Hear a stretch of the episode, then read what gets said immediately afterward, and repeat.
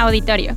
Este es el núcleo de núcleo, debido a que aquí se han realizado diversos eventos importantes, como lo son Premios Juventud, TEDx Jardín Cenea, Inquerétaro y algunas tomas de protestas, foros, entre otros eventos. La capacidad máxima del auditorio es de 150 personas. Sin embargo, varía dependiendo del semáforo epidemiológico en el que nos encontremos.